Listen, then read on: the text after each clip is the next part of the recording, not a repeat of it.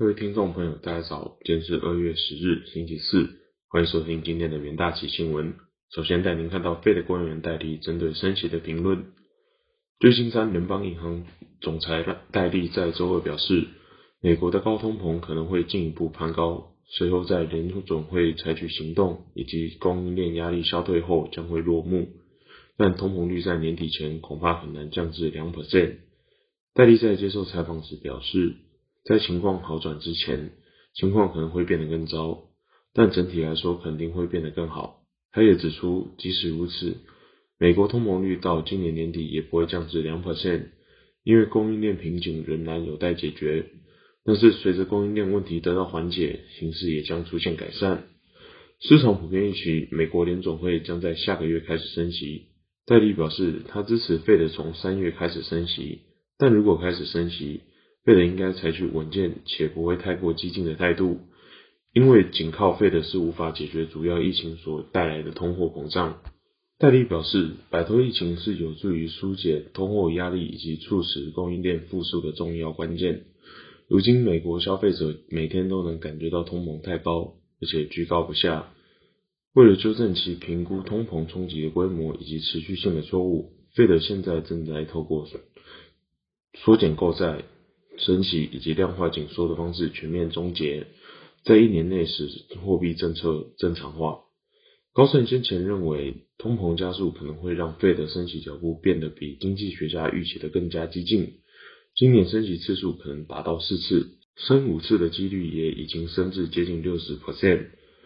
我们的基本情境预测是费的会升息四次，分别在三月、六月、九月、十二月。但我们认为，他们可能想在每一次会议上采取一些紧缩行动，直到通膨前景出现变化。这增加了升息的可能性，或提早到五月就宣布缩减资产负债表，以及今年升息超过四次的可能性。高盛说道。接下来看到俄乌紧张情势推升油价的消息。莫斯科虽然否认计划入侵邻国乌克兰，但已将大约十三万名士兵、坦克、导弹，甚至新鲜协议供应品。转移到边境，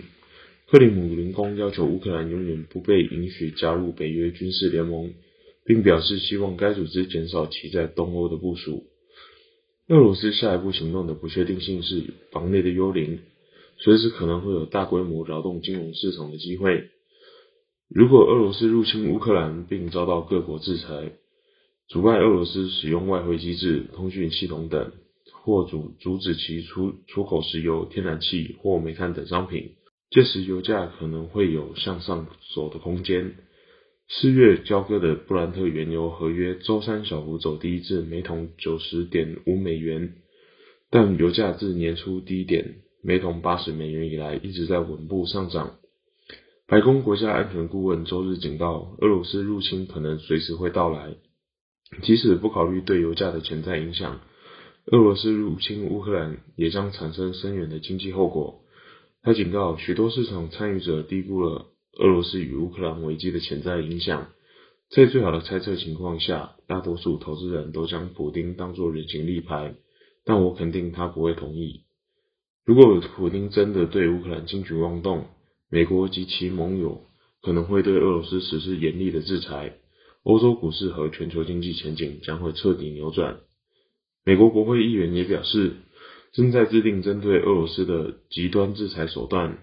以此作为保护乌克兰的一种方法。这将削弱俄罗斯的经济。美国和德国的部长们也警告，如果莫斯科对乌克兰采取更激进的行动，莫斯科必须承担经济后果。然而，专家认为，俄罗斯愿意承受真正的经济损失和全面战争，以实现其在乌克兰的政治目标。欧洲外交委员会在一月底对七个欧盟成员国的五千五百二十九人进行民意调查，发现大多数受访者都认为俄罗斯将会入侵乌克兰，而大多数受访者还表示，如果入侵俄罗斯入侵，北约与欧盟应该站出来保护乌克兰。接下来看到德国央行行长认为 ECB 今年会升息的新闻。德国央行行长内格尔周三在德国《时代周刊》表示，欧洲央行今年可能会升息，因为事实证明高通膨会比以往想象的更加持久。欧洲央行上周收回二零二二年不升息的承诺，但在市场迅速消化两项将使存款利率在十二月回升至零的策略后，ECB 也试图缓和这种预期。一月才上任的那个维持德国央行历来保守的路线，在接受访问时表示，在政策正常化若行动太慢，可能会付出昂贵的代价。如果通膨在三月保持不变，我将会支持货币政策正常化。首先是在二零二二年期间停止购买资产，然后可能会在今年底之前提高利率。他与荷兰央行行长诺特都公开讨论今年升息的议题，这将是 ECB 自二零一一年以来首次提高借贷成本。内阁表示，如果我们动作太慢，经济成本会比及时行动来得更高。如果我们慢一点采取行动，就必须以被迫更快的速度、更大幅度的方式来提高利率，随后金融市场就会以更大的波动做出反应。他还表示，作为欧元区十九个国家最大的经济体，德国今年的通货目标明显超过四 percent，是 ECB 两 percent 目标的两倍多。也远高于德国央行自己预测的三点六 percent。内阁表示，迹迹象显示，能源价格的上涨会更持久，这影响其他商品与服务的价格，而且需求增加也是通货上通膨上升的背后原因。ECB 上周警告，通膨风险正在趋于趋向于上扬，代表即使到二零二三年，物价上扬也可能连续第三年维持在目标值以上。接着进入三分钟听股期的单元。首先看到富彩期货，富彩投控旗下子公司金电 Mini LED，在二零二一年底年产量已增加到一百二十万片。考量到未来笔电、电动车将大量采用 Mini LED，产业趋势向上，有助于营运表现。下一档个股期货看到新兴期货。周三美系外资报告指出，持续看好 ABF 窄板大厂新兴，预期未来三年营运将维持强劲成长。ABF 窄板短期需求持续强劲，需求缺口达到十七点一 percent，较二零二一年的十六点六 percent 扩大，主要受惠于晶片短缺导致的二零二一年需求递延至二零二二年。到二零二三年至二零二五年，供需缺口预期将维持在十 percent 以上的水准，